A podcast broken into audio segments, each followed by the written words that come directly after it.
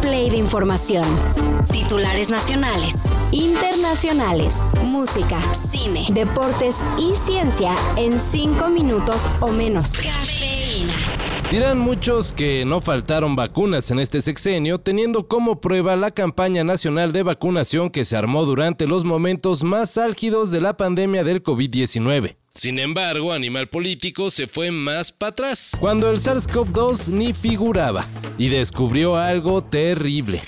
Por austeridad, el gobierno de la 4T compró menos vacunas y eso dejó alrededor de 6 millones de niños sin protección contra enfermedades como hepatitis B, tétanos, difteria, rotavirus, neumococo o sarampión. Corrección, por supuesta austeridad, ya que según la investigación de Nayeli Roldán y Judith Méndez, la 4T no compró vacunas, pero aún así gastó en biológicos 25% más que el gobierno predecesor, el de Enrique Peña Nieto. Esta empresa no le quiero decir ni adiós.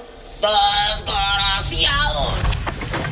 Ayer Israel atacó el lado este del Líbano, una región que no había sido de su interés desde que inició su guerra en Gaza. La justificación para este ataque es que además de Hamas, Israel tiene como objetivo acabar con la organización libanesa Hezbollah. Este ataque al Líbano se da en medio de ofertas de cese al fuego de parte de Hezbollah que al ser aliado de Hamas diariamente ataca objetivos israelíes. Sin embargo, el gobierno de Netanyahu no ve posible ninguna negociación y ya advirtió que los bombardeos no se cesarán en Líbano, al menos no hasta acabar con Hezbollah.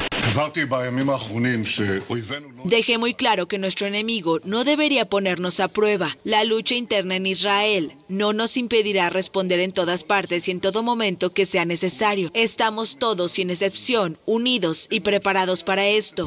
Especialistas prevén que esta situación podría dar inicio a una nueva guerra, la cual sería de un nivel de destrucción no antes visto. Y bueno, agréguenle otro concierto a su agenda.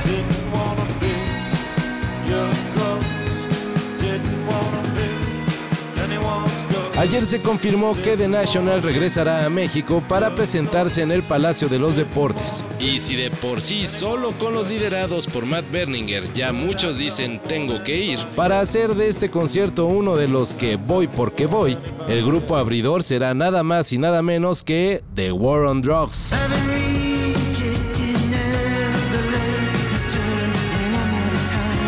Conciertazo que tendrá lugar el 10 de octubre y cuyos boletos estarán disponibles en preventa el próximo 29 de febrero.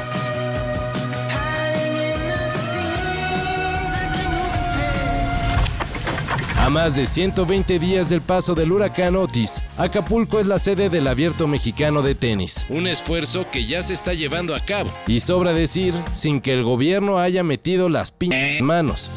Este torneo lo estamos realizando con nuestros recursos, con el apoyo de nuestros patrocinadores desde el día 1, comentó para ESPN Álvaro Fala, director del torneo que hizo lo que parecía casi imposible, levantar un estadio cuyos daños, tras el paso de Otis, fueron calculados en más de 17 millones de pesos. Pueden venir con todas las garantías y tranquilidad de que se va a dar un torneo en las condiciones que siempre lo hemos tenido.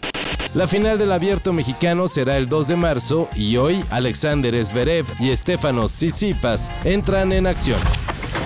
La NASA busca voluntarios que quieran vivir en un simulador del planeta Marte. Como parte de un proyecto de investigación del planeta rojo, la misión Chipea de la NASA busca cuatro aventureros que se avienten a vivir como en Marte por mínimo un año. Y pues parece fácil, pero los requisitos son los siguientes. Uno, ser estadounidense, sano, sin vicios, de entre 30 y 55 años y con maestría en biología, física o matemáticas. Además de piloto experimentado. Y esto, pues nada más para empezar. Si creen que llenan el perfil, diríjanse a la página de la NASA. Ahí encontrarán más detalles. Todo esto y más de lo que necesitas saber en sopitas.com. El guion corre a cargo de Álvaro Cortés y yo soy Carlos el Santo Domínguez. Cafeína. Un shot de noticias para despertar. Lunes a viernes por sopitas.com. Y donde sea que escuches podcasts.